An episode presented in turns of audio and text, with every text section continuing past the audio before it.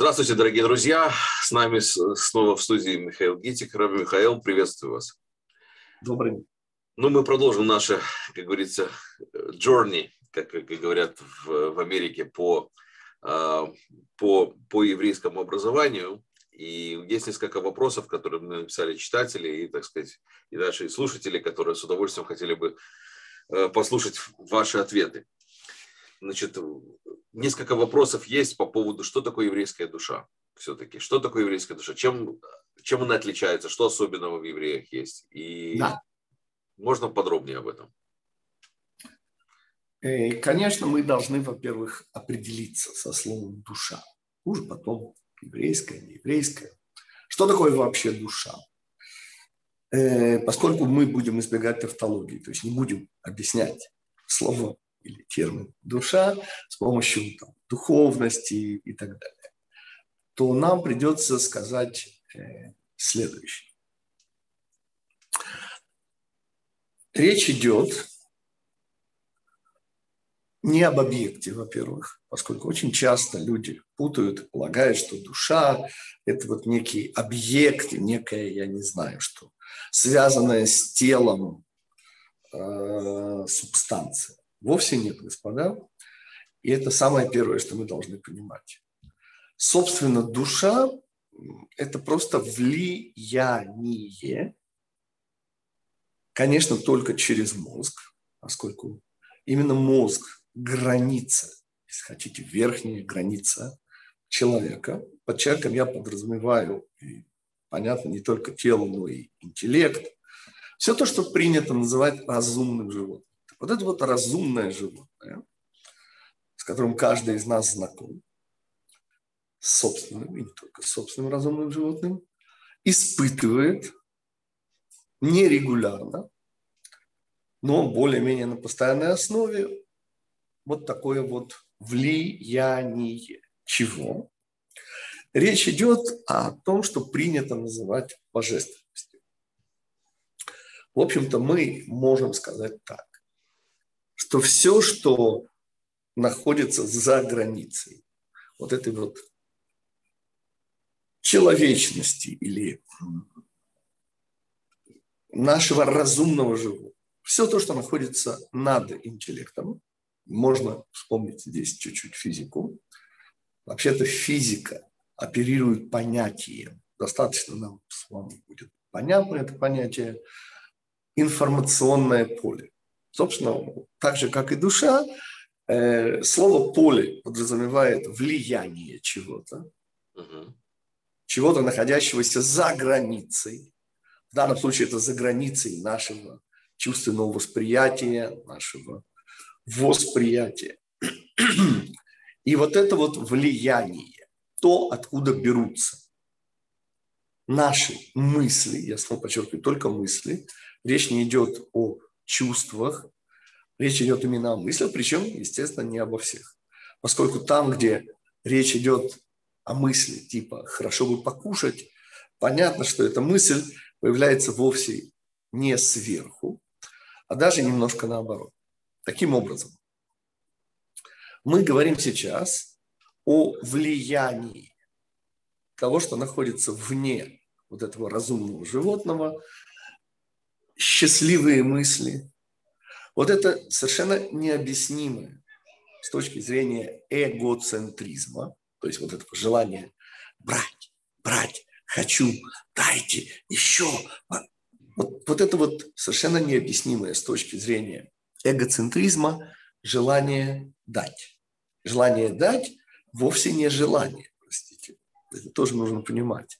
Это то, что мы и будем называть счастливыми мыслями или духовным влиянием на нас с вами, божественным влиянием на нас с вами. То есть все то, что можно и нужно называть добром с большой божественностью.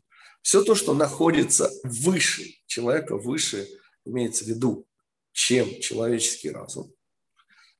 И снова, человеческий разум в этом смысле – это некая пограничная территория между, с одной стороны, он, несомненно, материален, человеческий разум, то есть он часть того, что мы ощущаем как свое «я», но с другой стороны, вот этому нашему удивительному, я не постесняюсь эпитета божественному разуму, свойственно совершенно удивительная вещь. Воспринимать и желать чего-то действительно выходящего за рамки, вообще говоря, этого мира. Обычно духовность так и определяется. Духовность, духовный поступок, духовное действие – это любое действие в нашем мире. Действие – это иногда молчание, господа. Действие – это очень часто улыбка. Но это в любом случае то, что никак нельзя объяснить через желание «хочу», «получить», «дайте». Вот все, что выходит за рамки эгоцентризма, я извиняюсь за то, что мы говорим сейчас через категорию отрицания, вот это с еврейской точки зрения, и не только, кстати, еврейской, конечно, и будет называться божественным влиянием на нас с вами. То есть вот все наши однозначно добрые побуждения, именно побуждения, это не желание, господа, поскольку желание – это всегда недостаток, а вот побуждение, желание поделиться, желание дать, вот оно никоим образом не объяснимо из рамок вот этого самого разумного эгоизма, вот этого разумного э, закоем, конечно, мы закрепим идею инстинктивности, желания брать и так далее. Вот именно то, что не укладывается в рамки вот этого желания брать, и самое главное для нас, это вовсе никакой не объект. Намертво связано с человеком, который покидает человека, когда человек умирает. Вовсе нет. Речь идет именно о влиянии. То, что у нас по-американски называется influence. Вот это влияние вот это влияние, причем именно позитивное, то есть влияние добра на человека, вот все наши побуждения хорошие, то, что принято называть еще хорошим началом, вот именно это является душой. То есть тут много сразу следствий, поскольку если душа – это не объект, который неким образом с нами связан, а именно влияние, то из этого сразу следуют удивительные вещи что душа с нами связана, но нам никак не принадлежит ни в каком смысле. При этом она может иногда проявляться чаще, иногда реже, и это прямо связано с поведенческой э, уже структурой человека. Ну и так далее. То есть мы можем сказать, что душа – это категория отдачи? Да, это то самое необъяснимое, и потому однозначно я закрепляю эпитет божественное, то есть не человеческое, поскольку все человеческое легко объяснимо. Ну, простите, что у нас есть? Голод, любовь и, конечно, честолюбие. Вот эти три вещи, они, конечно, те три измерения, которых существует разумное животное. Ничего более вот этих трех измерений у разумного животного, естественно, быть не может. Ответ – все, что есть сверх этого, по сути, влияние на нас. Вот эти вот, несомненно, добрые побуждения приходят извне и приходят именно вот сюда, в эту границу, пограничье вот этого разумного животного. То есть а, состояние человека, где он проявляет вот это вот состояние отдачи, мы можем назвать душой? Можно назвать э, влиянием извне или душой. Да, несомненно. Душа – это влияние на человека или желание человека влиять на наружу? Или это все вместе как-то связано? Нет, нет, нет. Душа – это именно влияние на человека, на, на наш человека. мозг. Снова подчеркнем, на наш мозг. Это не влияние на почки, печень, сердце. Это не влияние на ощущение вот своего существования, на само сознание – это именно влияние на наш мозг. Потому мудрецы не только в иудаизме, это, конечно, присутствуют, рассматривают две вот таких программы или два влияния. Одно называется Ецер Ра, то, что я называю в переводе на русский эгоцентризм, вот восприятие всего через себя. Ощущение ведь, а что такое, э, что мы, собственно, ощущаем, как, когда мы говорим «я». Ответ – некий набор желаний и стремлений, ничего более. Причем этот набор меняется, причем меняется он не только в течение, так сказать, э, жизни, но и в течение даже э, одних суток. То есть мы просыпаемся и ощущаем некий набор желаний, который заставляет нас, наши недостатки, наши желания заставляют нас двигаться, но наряду с этим, начиная с определенного возраста, подросткового возраста, объясняют мудрецы, мы испытываем вот эти вот удивительные положительные, позитивные побуждения, не желания, снова хочу это подчеркнуть, поскольку они не происходят из недостатка, более всего мне импонирует э, пример радости.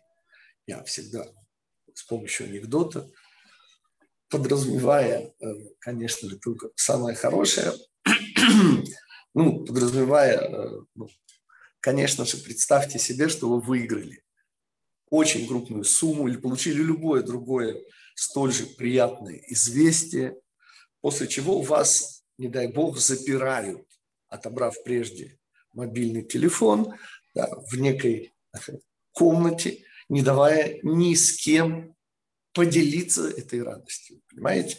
Вот эта радость, которая человека переполняет, она всегда чего требует? Удивительная вещь. Это никоим образом не является недостатком. Но вот именно вот это вот ощущение радости, полноты, да, вот оно требует, конечно же, идеи поделиться, рассказать кому-нибудь. И вот это то самое влияние духовности на человека, которое приводит к вот этому, в кавычках, конечно, это нежелание поделиться, дать. Совершенно не свойственное разумному животному.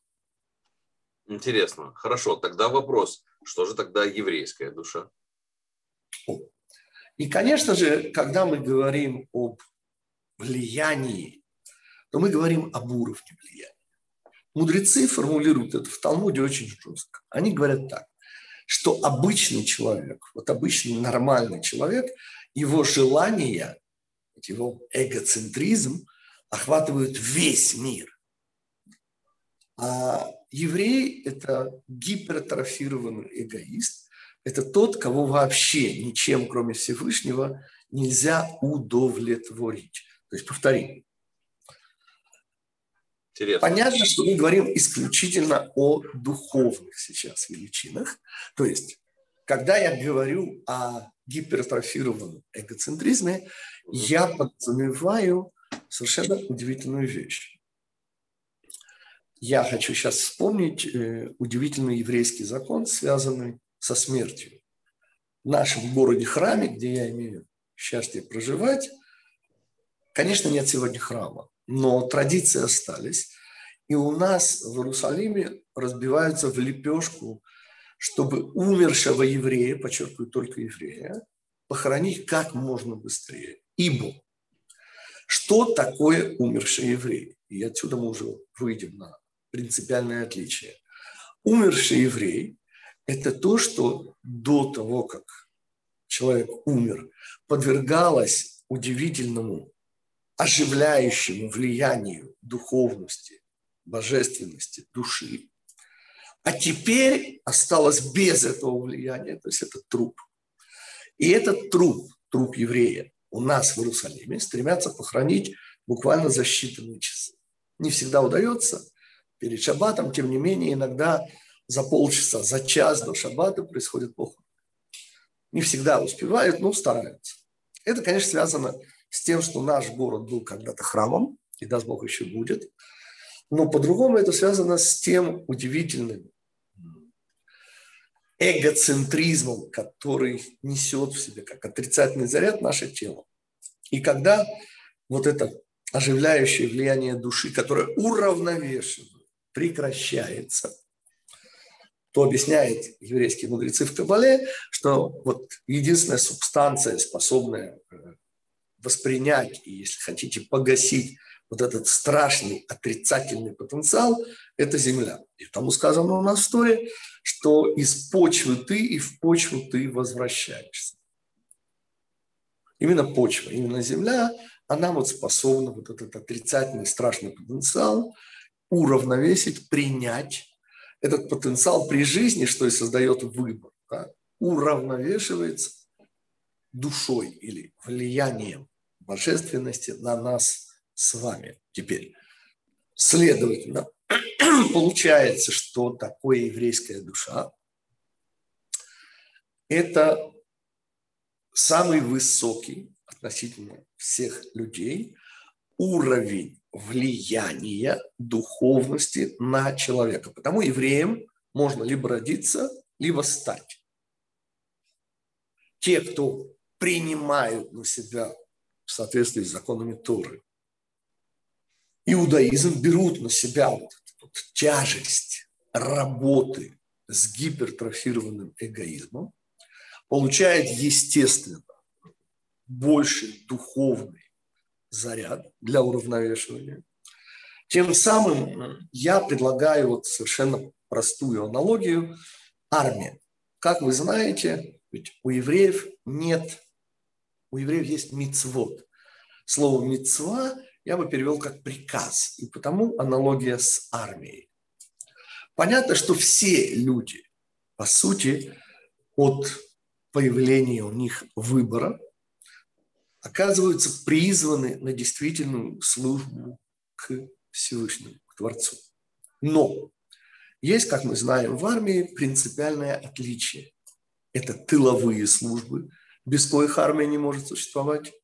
Ну и, так сказать, окопность. Окопные солдаты, те, кто уже непосредственно под пулями. Конечно, и тыловикам угрожает опасность, но значительно меньшая. И отсюда вот эта вот аналогия, как мне кажется, она очень объясняющая. Мы говорим о тех, кто находится в духовном смысле вот прямо на линии огня. Отсюда множество приказов, совершенно ненужных обычным людям. Ну, совершенно не нужно и невозможно для обычных людей исполнять законы о шаббате. Для этого, например, людям, обыкновенным человеком, вполне достаточно не соблюдать шаббат, чего они не могут и не имеют отношения, а отмечать шаббат. То есть все неевреи, принимающие на себя в рамках неевреев Тору, да, признающие истинность Торы, оказываются обязаны в намного меньшем размере, чем евреи. То есть те, у кого еврейская мама, или те, кто это приняли на себя сознательно, вот они оказываются на линии огня, ну, со всеми вытекающими отсюда. Понятно, что для тыловиков совершенно не нужны те правила, которые действуют вокруг. Вот такая, как мне кажется, простая аналогия позволяет ответить на вопрос, а в чем, простите, разница? Хорошо, тогда такой вопрос. Если мы знаем, что существует много евреев, которые не чувствуют на себе эту обязанность, да. не несут на себе этой обязанности, не чувствуют, что да. они призваны. Являются ли да. они при этом евреями? Несомненно, поскольку, как мы знаем, незнание закона не освобождает от ответственности. Или в нашей аналогии понятно, что если мы не замечаем вот эти духовные пули, которые летят, это вовсе не, извините, помогает и не переводит нас в тыл. То есть тот, кто, у кого еврейская мама, находится на передовой всегда, зная об этом, не зная об этом, принимая участие вот в этой войне, не принимая или отчасти принимая по-всякому, что, собственно, лежит в основе, тем не менее, вот такого мировоззрения? Ответ совершенно неправильно понимаемое слово «милосердие». Известнейший еврейский мидраж говорит, что Всевышний, когда становился Творцом, то есть творил этот мир – увидел, что мир не может существовать в соответствии с причинно-следственными да, вот этими цепочками, и добавил милосердие.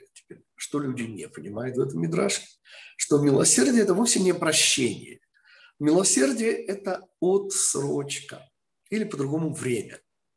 То есть, не дай бог, еврей, который, в общем, не знает даже иногда о том, что он еврей, не желающий об этом знать или не принимающий этот факт как некую духовную истину, относятся к шаббату, ну, скажем так, с недостаточным уважением, я мягко выражаюсь. Понятно, что по законам, извините, в окопах, как в окопах, те, кто нарушают, не дай бог, шаббат, евреи, естественно, рождившиеся евреями, или принявшие иудаизм и оставившие по какой-то причине, вот, они, естественно, э, подпадают сразу ну, под духовный если хотите, э, смерть, духовные э, приговоры страшные совершенно.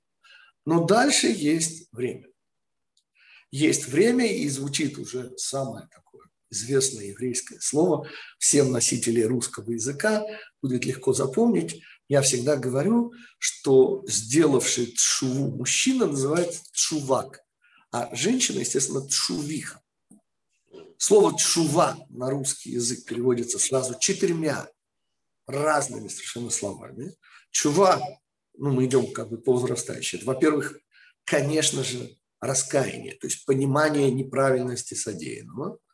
Во-вторых, поскольку то, что вы поняли, что вы неправы, еще ни к чему вас не обязывает, а исправить. И потому, во-вторых, слово «чува» означает не только раскаяние, но и исправление удивительное, необычное слово «чува» – это ответ на иврите еще. И, наконец, это возвращение. Но это уже требует объяснений, наверное, не в рамках нашей такой беседы. Достаточно того, что мы сказали, что оказывается, время выполняет как раз вот эту удивительную функцию милосердия. Там, где человек принимает, не дай бог, э, цианистый калий, он умирает в течение полминуты, минуты, двух минут, не знаю. Когда же это духовное явление, то есть духовный цианистый калий, то здесь вмешивается понятие времени, и есть время, чтобы осознать, раскаяться, исправить и даже неким образом получить духовные дивиденды. Вот это уже и есть понятие ответа. То есть чему-то научиться извлечь какие-то уроки. Ну и, наконец, самый высокий уровень – это, конечно, возвращение, но это уже, как я сказал, вне рамок нашей беседы. Таким образом, наш ответ на вопрос. Три. Тогда хорошо, у меня следующий вопрос. Тогда получается, что те иудеи, то есть евреи, рожденные от матери еврейки, которые приобретают какие-то, э, как, обладают некоторыми качествами, которые мы сегодня называем евреями, то есть вопрос их шувы или вопрос их проявления их еврейства – это вопрос времени. Да, несомненно, это всегда вопрос времени, поскольку э, сказано специально у мудрецов, что даже еврей, который рождается с его точки зрения, он не знает вообще о том, что он еврей, это может быть потому, что он, например, был усыновлен, и таких случаев есть множество, особенно во время катастрофы, такие случаи были были очень интересные такие случаи. Еврей, условно, в 39 лет, будучи уже возглавляя иезуитский колледж, я говорю о реальной истории, произошедшей в начале 80-х. Он к этому моменту, ему было 39, и он возглавлял иезуитский колледж миссионеров. Представляете? Тот, кто готовил там миссионеров для Индокитая, для Африки, не знаю. И вот ему становится известно, что он, оказывается, родился в еврейской семье в Одессе, каким-то чудом был на корабль и так далее, оказался в Лондоне и так далее.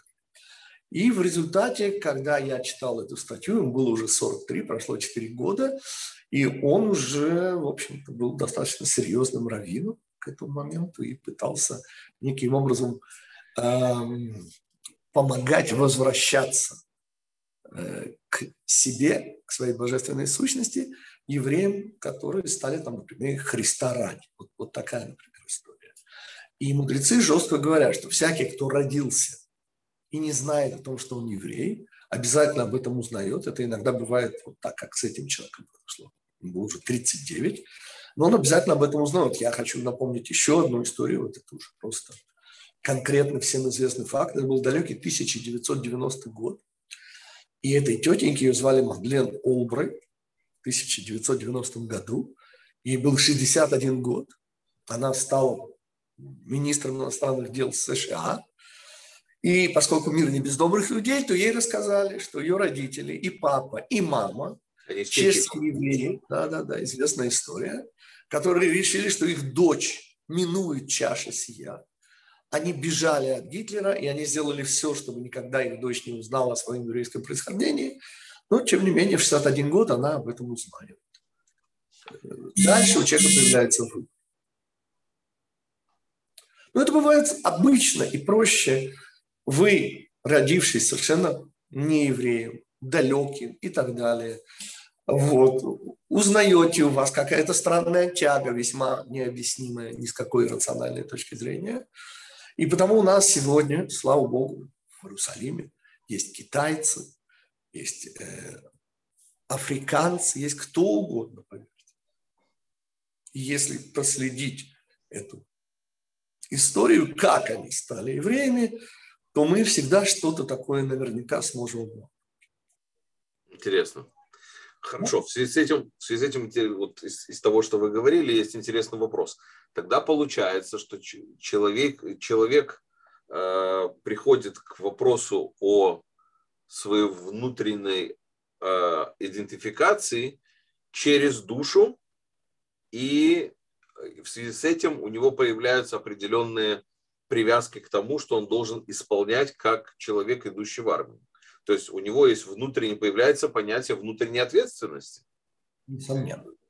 Собственно, э, мы говорим сейчас о том, что происходит с любым человеком.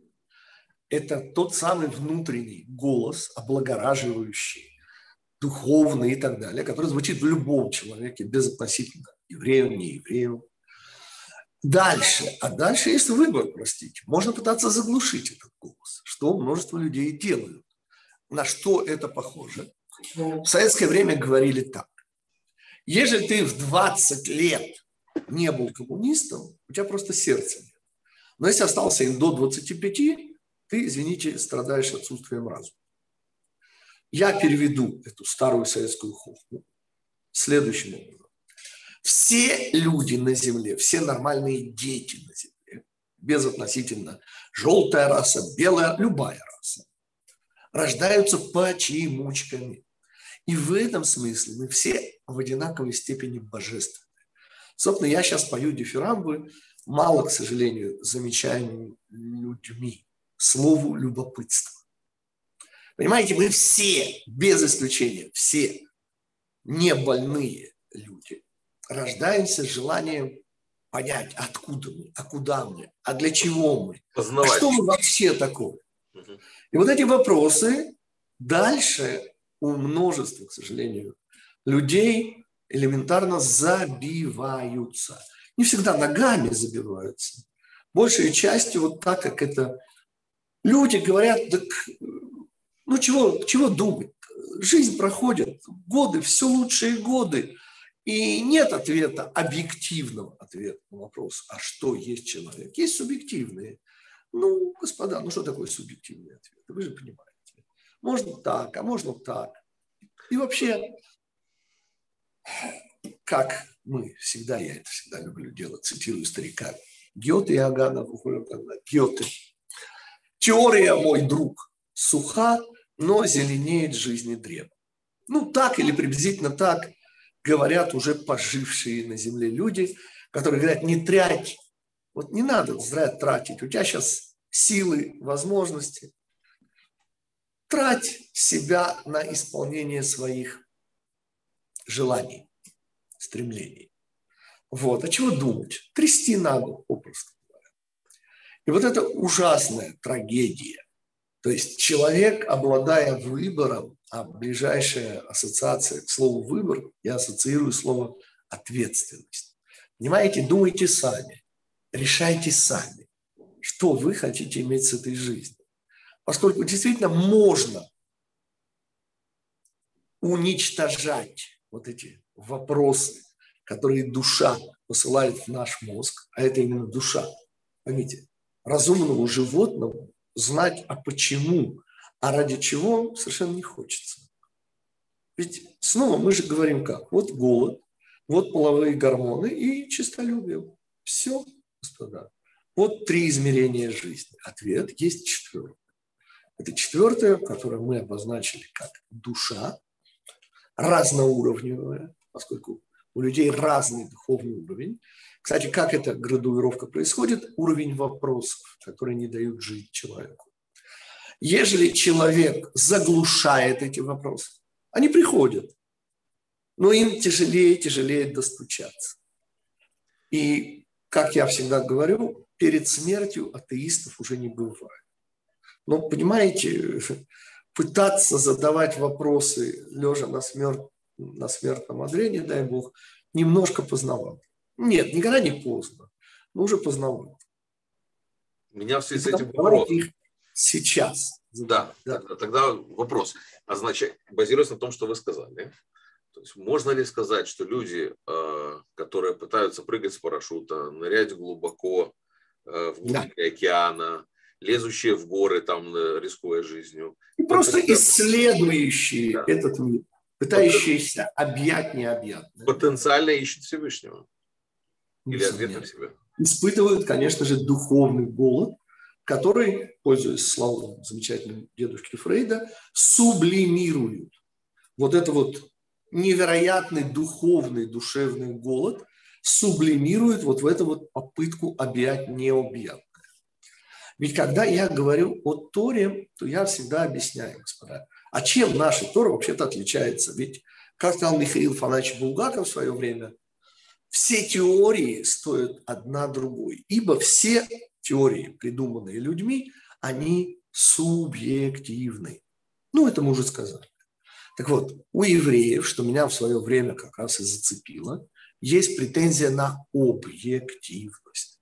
А вот это уже интересно, как это объективность. Да. Во-первых, что мы понимаем под объективностью? Вот это, конечно же, то, что нормальный человек подразумевает под объективностью. То есть, если мы возьмем совершенно разных людей, и они придут к тому же самому выводу, вот это приблизительно и есть объективность. И когда я говорю о претензии иудаизма, я говорю о том, что, я не знаю, как охарактеризовать, как сверхнаглость. Короче, евреи утверждают, что язык пятикнижия Моисеева, то, на чем все слова пятикнижия Моисеева, они вообще не человеческие.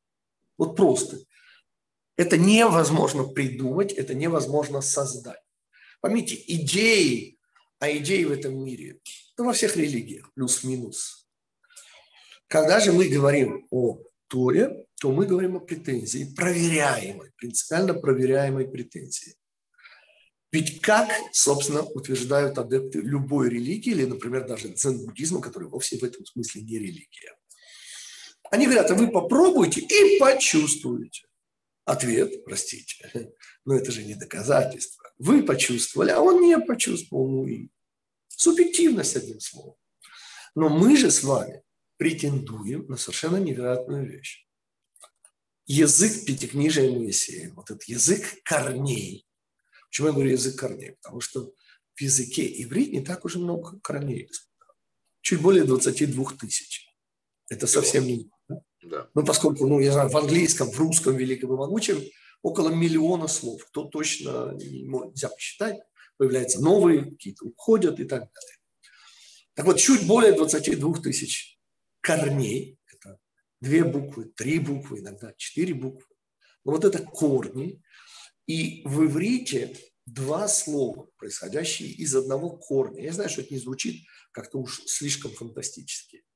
Но когда, если вдуматься, вы берете два слова, и в Пятикнижии у него, у этих двух слов один корень у них, то они обязательно должны иметь общий смысл. Теперь, это не звучит каким-то уж сверх, сверх, сверх, но если вдуматься, вы понимаете, поверьте старому математику, магистру математической логики Еврейского университета, ежели у вас фонетических звуков, ну, три десятка, ну, три с половиной десятка, а слов миллион, вы же понимаете, что будет происходить, поскольку фонетических звуков мало, а слов огроменное то запер замок на замок, чтобы замок не замок. Умонимы. Понимаете, букв у вас мало, слов очень много, и потому набор одинаковых букв могут закрепляться совершенно ну, необходимо так произойдет. И вообще, что такое человеческий язык? Ответ – общественный договор. Почему стол – это стол, а стул – это стул? Ответ – а мы так договорились понимать. Именно так рождаются новые понятия. Господа, ну, мне помнится, в далеком 99 году в Москве подарили следующую, реальная совершенно история. 11-летняя девочка с раскрытой книжкой приходит к весьма интеллигентной еврейской маме и вежливо интересуется узнать, мама, тут написано, что склон крутой. А как склон может быть крутым? Я думаю, вы оценили вопрос. Теперь оцените ответ. Ну, конечно, говорит, крутой. Фиг на него наедешь. Потому крутой. То есть, понимаете, слова в человеческом языке, они, их смыслы все время меняются. У меня есть такая книга, с которой, в принципе, начинаем с первых вопросов. Мой самый первый вопрос, который я сам себе в свое время задавал, но ежели существует абсолютно Всевышний, так а что же он стал творцом? Ему же скучно ведь не было, он же абсолютен. Книга называется «Если жизнь на земле». И вот там-то я привожу кучу примеров, книга достаточно тонкая, принципиальная. Вот. И тем не менее я трачу там несколько страниц, только говоря об устройстве человеческого языка поскольку человеческие языки не путать с языком пятикнижия, вот они совершенно несравнимы. Поскольку человеческие языки – это человеческое, это общественный договор, это постоянно меняющееся значение и появление новых слов. Наоборот же, язык пятикнижия – это претензия, абсолютен. Во всех смыслах слова абсолютен. Да. Так получается, когда говорится в Торе о том, что Авраам давал, э, что, что вернее, имена, Адам давал на имена всем предметам, да, то есть это исходило из божественного корня, это не был общественный договор. Конечно, конечно. Когда Тора рассказывает нам, что первый человек, да, он определял сути, он определял сути. И на сегодняшний день, когда мы говорим о сути, то всегда я могу приводить примеры и примеры и примеры. Я, я всего один пример приведу но он очень красивый просто. Слово «одежда», коль скоро мы вспомнили первого человека, помните? Одежды, которые делает Всевышний первому человеку. Так вот, слово «одежда» на иврите – это буквы «бет», «гимель», «далет», «бегед». «Бет», «гимель», «далет» – это вторая, третья и четвертая буквы алфавита. Дополнительное значение этого слова, нельзя догадаться, может только знать, измена – Помните Заболоцкого? Нет на свете горшей измены, чем измена себе самому. Но красота иврита – это не в том, что одежда, та самая, которая потребовалась человеку в результате промаха. Это бегство от... Поставьте направление, вектор направления. Вторая буква бет, третья гимель, четвертая буква далит. Бет, гимель, далит – это бегство от алиф. Алиф это символ начала, это один, это символ Творца. И вот это бегство от своей духовности, от своей божественной сущности, это, в общем-то, измена себе самого по гениальному определению Николая Заболоцкого. А получается, тогда получается, если вернуться к вопросу к путешественникам и ко всем этим познавателем природы и все остальное. Если человек в шестой раз, как Федор Конюхов, начинает бегать вокруг земного шара, то есть получается, он все никак не доби... он бежит к себе или убегает от себя? Я вот пытаюсь понять. Он делает и то, и другое, не понимая, собственно, что им движет, и не понимая, что он двигается уже по кругу. И что, конечно же, его душа требует неким образом духовности, и он сублимирует это в поиск, в рамках материальности, и, понятно, ничего найти не может. Поскольку, сказал мудрейший из людей, нет ничего нового под солнцем. Имея в виду, господа, что если вы хотите новое, надо искать над солнцем.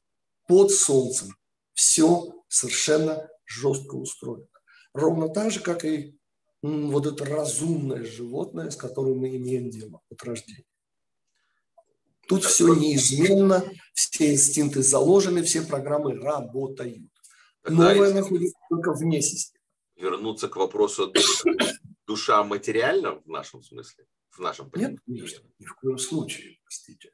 А мысль? Мы сказали, И мысль, мысль является границей духовного и материального. То есть, несомненно, она материализ, материализуется, но приходит она, это не я, это физика, информационные поля. То есть она индуцируется из вне материи внутрь материального мозга. То есть мозг – это пограничье. Человек материализует мысль или мысль материализует самого человека? Где источник всего вопроса? Нет, человек, конечно, материализует, поскольку вот это желание брать, оно тянет все на себя. Мы, по сути, черная дыра. Мы коллапсируем на себя все, включая духовность, то, что приходит сверху. Это материализуем. Материализация чувственных идей как-то когда-то придумали люди. Вот. И, конечно, это мы. Это вот этот наш эгоцентризм, он материализует вот это влияние души. Вот это влияние, оно материализуется именно в мысли. А если у каждого человека разная душа, можно ли сказать, что источник их мыслей разный? Несомненно. Разный уровень. Но это же, господа, понятно. Когда-то в далеком 95 году э, гениальному такому математику Эндрю Уальцу э, удалось доказать большую теорему Ферма. Теперь, размышляла, допустим, условно вот в этом направлении, или там, возьмите Альберта Эйнштейна, 1915 год, общая теория относительности. Достаточно близко был и Пуанкаре, французский физик, и Миньковский был тогда не очень далек. Я не знаю, большой специалист в истории физики, но мысль эта материализуется именно в мозге Альберта Эйнштейна. Так вот, у нас с вами, вот что я имею в виду, она материализация не могла. Понимаете? По понятным, очевидным причинам. Но вот те пять Э, редко больше людей, которые размышляют и только один получает. То есть необходимые условия, господа, мы должны быть на определенном духовном уровне, для определенного уровня души или мысли. Почему и каким образом вот кому-то эта мысль приходит, а кому-то нет, мне неизвестно. Механизм влияния души на человека – или по-другому, если хотите, механизм реинкарнации. А под реинкарнациями, с еврейской точки зрения, следует понимать не только вот это, так сказать, вселенское переселение душ, но и более вещи простые и понятные. Почему мы просыпаемся в определенном настроении? И без всяких видимых причин оно может меняться на протяжении одних суток. Меняться достаточно кардинально. Ответ – это тоже называется реинкарнация, то есть изменение – влияние на отдельно взятого индивидуума духовных величин. Как этот механизм работает, его законы мне неизвестны. Способны ли мысли объединить людей? Господа, людей может объединить только общность. Поскольку, поскольку желания общими не бывают, я это всегда очень жестко это надо я это сейчас вам сформулирую. Поймите, не дай Бог, если два юноши любят одну и ту же девушку. Понятно, они желают одного и того же, да? Это может довести до смертоубийства. Ибо эгоцентризм не соединяет, простите, желание, да, если мы вдвоем едим одну и ту же еду, это нас никоим образом не соединяет, простите. Каждый набивает свой желудок. Так что же может соединять? Ответ только общность. Общность происхождения. Так же, как братья и сестры соединяются тем, что родились у тех же самых пап и мам, хотя это тоже не совсем точно, поскольку в зависимости от возраста вот, каждый э, дитя в семье имеет своих родителей. Да? Кто-то имел молодых, кто-то родился позже и имеет уже пожилых родителей. Хотя это вроде бы одни и те же люди, но не совсем. Но тем не менее это, несомненно, объединяет. Вот ровно так же божественное происхождение объединяет людей. И только божественность нашего происхождения. Все остальное нас разъединяет. Тогда перейдем к следующему вопросу. Земля Израиля является объединяющим фактором для евреев? Или разъединяющим? Земля Израиля, как и все божественное, является объединяющим фактором. Мы говорим о той точке, если хотите, взять земной шар, помните, ну, совсем малости.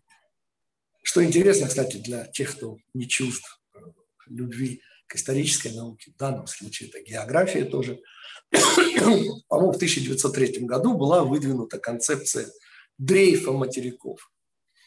Автор, немец, если я не ошибаюсь, оказался в сумасшедшем доме, но достаточно быстро определили, по-моему, уже 20-е годы, может, 30-е, что около полутора сантиметров наши вот эти шесть кусочков суши двигаются. При этом было сделано удивительное открытие следующее, да, поскольку они разделяются, то есть они двигаются друг от друга, то экстраполяция в обратную сторону показала удивительную вещь, что материки соединяются единственным образом, ну, как пазлы, да? И понятно, что Иерусалим оказывается ровно в середке. И вот эта середина, как связующее все звено, это и есть страна Израиля. Евреи, живущие вне страны Израиля, а, у них есть объединяющая вот эта форма в земле Израиля? Есть какая-то связь с этим? Или они э, существуют как бы сами по себе, и где-то там Израиль чувствует себя оторванность? Есть связь, привязка какая-то? Несомненно, конечно. Мы говорим сейчас о той тяге к Сиону, которую испытывали множество евреев, живущих вне страны Израиля на протяжении веков. Есть гениальные стихи Раби Юда Олеви из 11 столетия и так далее, и так далее, и так далее. Автора Кузари, да? Да, да. да. Ну и кроме того, автора совершенно потрясающих стихов. Вот эта страна Израиля, снова это может быть неосознанно. И в результате еврей начинает, я не знаю, куда-то ездить или куда-то ходить, или, или купаться в проруби. Это может сублимироваться во множество разных вариантов. Но на самом деле это когда-то вопрос я искал на него очень долго ответ, потому что мне он так ценен. Как вы знаете, политический сионизм, начинающийся, ну, может начинать с автоэмансипации Пинскера, одесского еврея, но реально он начинается в далеком 1880 году, когда харьковские студенты, разночинцы, естественно, в Харькове принимали в университеты, господа, это была почти не Россия, в смысле, это был разночинский город Харьков. И вот именно там первые кружки Билу, Бейт Исраэль Леху Унельха, билуйцы так называемые, они начинают приезжать. Не то чтобы все века ученики, я не знаю, в том же 19 столетии, в начале, литовские евреи, ученики Виленского это хасидские евреи, раби из Витебска и так далее, и так далее.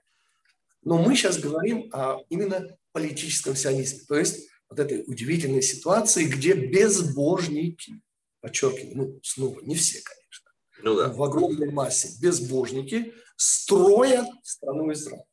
Этот вопрос всегда у меня, а почему Всевышний так замыслил? Почему это, собственно, произошло? Ответ дает, все знают Рава Кука, номер один в политическом сионизме. Был еще номер два, его звали Рав Харлап, это аббревиатура, жил в Петахтикве, приблизительно в то же время более ста лет тому назад. И вот он ответил следующим образом. Мне очень понравился его ответ. Делюсь. Он сказал, вот эти белуйцы, вот эти еврейские студенты из Харькова, которые приехали вот в страну, не все, но некоторые, так началась история реального политического сионизма задолго до Герцеля. Герцель, Герцель пробудится только на Дрейфусском процессе, это был 1800 94-95, он там пробудится. Это было задолго до. И они обладали очень высокими душами. Вот что значит высокие души? Очень высоким уровнем влияния на их мозг. И не могли вот этот голод духовный реализовать ничем, и потому поехали в страну Израиль. То есть их голод нуждался в Торе, они Тору отвергали, и тогда это преобразовалось вот такую географическую, хотите, тягу к стране Израиля. То есть, другими словами, они как бы пошли от обратного. То есть, от обратного. То есть, они испытывали духовный голод. Они не кормили, в кавычках, свою душу. И потому это у них сублимировалось, трансформировалось вот в такую необъяснимую для них самих тягу, причем они даже страной Израиля не называли, а вот в этой вот исторической родине. Вот так это трансформировано было ими. Они сами не поняли, что ими двигало. Но вот так Рав Харлаку, мы благодаря ему можем это объяснить себе. Ими двигал духовный, неутолимый голод, и они его трансформировали вот в такую политическо-сионистскую идею. Можно ли сказать в таком случае? Ровно так же, можно к этому добавить, да, ровно так же множество евреев, которые оплодотворяли человеческие идеи, разные, от марксизма, ленинизма до либерализма и так далее. Все эти евреи и продолжают так испытывали очень высокий уровень духовного голода, который трансформировался вот в эти их потуги политические или философские. То есть можно сказать, что все сегодняшние евреи, которые занимаются, грубо говоря, условно говоря, не еврейской работой, а оплодотворяют вот эти вот духовные идеи в других странах, у них, у них тот же источник, как у этих. Конечно, конечно. Это значит духовность очень высокого уровня, которая не находит в себе э, возможности реализации естественным путем, то есть через Тору и Мицвод, и тогда сублимируется во всяческие измы. Все, а, все... Можно ли следовать вот такой же логике, да, и сказать о том, что люди, которые на физиологическом уровне выражают себя, как относятся к, к ЛГБТ и все остальное, да, из евреев я говорю, что у них примерно такая же трансформация из-за того, что они не могут реализовать себя в правильном смысле. То есть ну, в этом у них вылазит это вот в такой форме. В случае с э, проблемами гендерной ориентации, я не знаю, как современные, очень извините слова. Но мы будем в публичном пространстве. Речь идет не только о высоких душах, может быть, не столько о высоких душах, сколько о реинкарнациях, предыдущих реинкарнациях. Тут снова мы вступаем в огромную совершенно область. И, к сожалению, об этом у евреев очень почти никто ничего не говорит. Лучше тому пример, книга ее перевели на русский язык, я не знаю зачем. Это книга э, того, через кого мы знаем Аризаля, да, и все его учение лурианскую кабалу, Равхайм Виталь, на русский перевели Шара Гильгули, то есть вот эти вот перевоплощения. Там ничего нет, я извиняюсь, ничего понятного нет. Там какие-то странные истории, не более того. То есть я когда-то спрашивал у своего учителя, у которого я учил внутренний смысл Торы, у покойного Рава Бризеля, и он мне сказал, так он мне ответил, что ему, а он был куда более информирован, чем я, ничего в открытую не известно. То есть просто нет открытых текстов, не зашифрованных, которые бы обсуждали вообще вот наши с вами э, предыдущие реинкарнации. При том, что есть много историй на эту тему. Но вот так вот жесткое объяснение отсутствует в открытую. Мне, по крайней мере, ничего такого не известно. Но здесь сомнений быть не может. Это люди, которые испытывают э, физическое влечение к своему полу или, я еще вычурно немножко выражусь, любовь к трем апельсинам. Это такая замечательная пьеса Карла Бетца. Все что угодно, господа. На самом деле это, конечно же, реинкарнация предыдущая – оттуда идет что-то не сделанное, что-то нереализованное, что вызывает у человека вот такую вот э, тягу, большую, меньшую. Вот. Но, извините, такая же тяга есть у любого в этом смысле, тоже не связана с гендерностью. Например, э, тяга, я не знаю, к жирному жареному мясу, наконец. Бывает, человек рождается. Я могу приводить примеры. И эта тяга, э, она тоже, в общем, не очень объяснима, потому как это же не полезно, господа, простите. Да, но, всякой логики, да. но помните, как в «Матрице» говорил, совершенно важно, там много важных моментов в «Матрице», в первой, во второй, даже в третьей. Четвертую не смотрел, как бы, я понимаю, не об этом она вообще. Ну, да, так вот там, там, там тоже трансформация братьев Вачовских, сестры Вачовские, да. Может быть, может быть. Ну, в любом случае, это уже другая вещь. Да. Так вот, когда мы говорим, помните, там вот этот самый тот, кто изменяет, да, становится сознательным агентом матрицы, он говорит главные слова. Помните, он ест жареное мясо и говорит, я знаю, говорит, что все это иллюзия, но, боже мой, как вкусно. Вот так построен выбор человека. Именно так построен выбор человека. Мы вполне понимаем, что это иллюзия, да? но как она притягательна, эта иллюзия. Вот и все здесь, собственно, весь выбор вот, вот практически, он так и выглядит. Хорошо, у меня тогда последний вопрос, чтобы мы наших зрителей долго не задерживали. Еврей обязан жить в земле Израиля или не обязан? Сегодняшний, современный. Этот вопрос, который многие... Ответ, ответ дает Аллаха, ответ очень простой. Его формулирует Рав Моше Маймон, не только он. Несомненно, естественно, нормальная среда обитания еврея – страна Израиля. Точка. Но имеет право еврей откладывать свой переезд. И когда мы говорим откладывать, имеется в виду иногда всю жизнь откладывать, что и происходит со множеством евреев, по э, уважительным причинам. Что такое уважительные причины? Например, причины здоровья. Э, он должен заботиться, и не дай бог умрут без него престарелые родители. Или же остальные причины, они уже как-то меньше работают. Когда-то он мог бояться умереть в Израиле с голоду. Ну, сегодня, слава Богу, в Израиле, как и в любой, кстати, другой стране, здоровый, владеющий руками и ногами мужчина или женщина, заработать больше, меньше, но так, чтобы хватило на минимум в Израиле, поверьте, любой человек может это сделать, евреи и не евреи тоже. А какие еще могут быть причины? Э, например, замужество, женитьба иногда заставляет человека откладывать, но только откладывать. То есть нормальное состояние любого еврея – это, конечно, жизнь на чемоданах. Это жить судьба? надо, конечно, это, это судьба или это обязанность? Что это? Это и обязанность, и судьба, все, что, все, что, все, что связано с вообще, поскольку реализация еврейского в тебе возможно только через страну Израиля. Был такой замечательный мудрец, он умер в начале 20-го столетия, его звали Равдиски. Так вот он объяснял, уже пользуясь современной терминологией, что еврей, который пытается реализовать Тору себя за границей, подобен спортсмену, который готовится к соревнованиям. Но только, говорит, приехав в Израиль, мы начинаем вот эти соревнования на самом деле. Всего хорошего. Ну что, да, тогда... Но следующих вопросов, потому что я хочу добавить, что все мои ответы подразумевают ваши следующие вопросы на да. более высоком уровне, конечно. Да, я, я с удовольствием.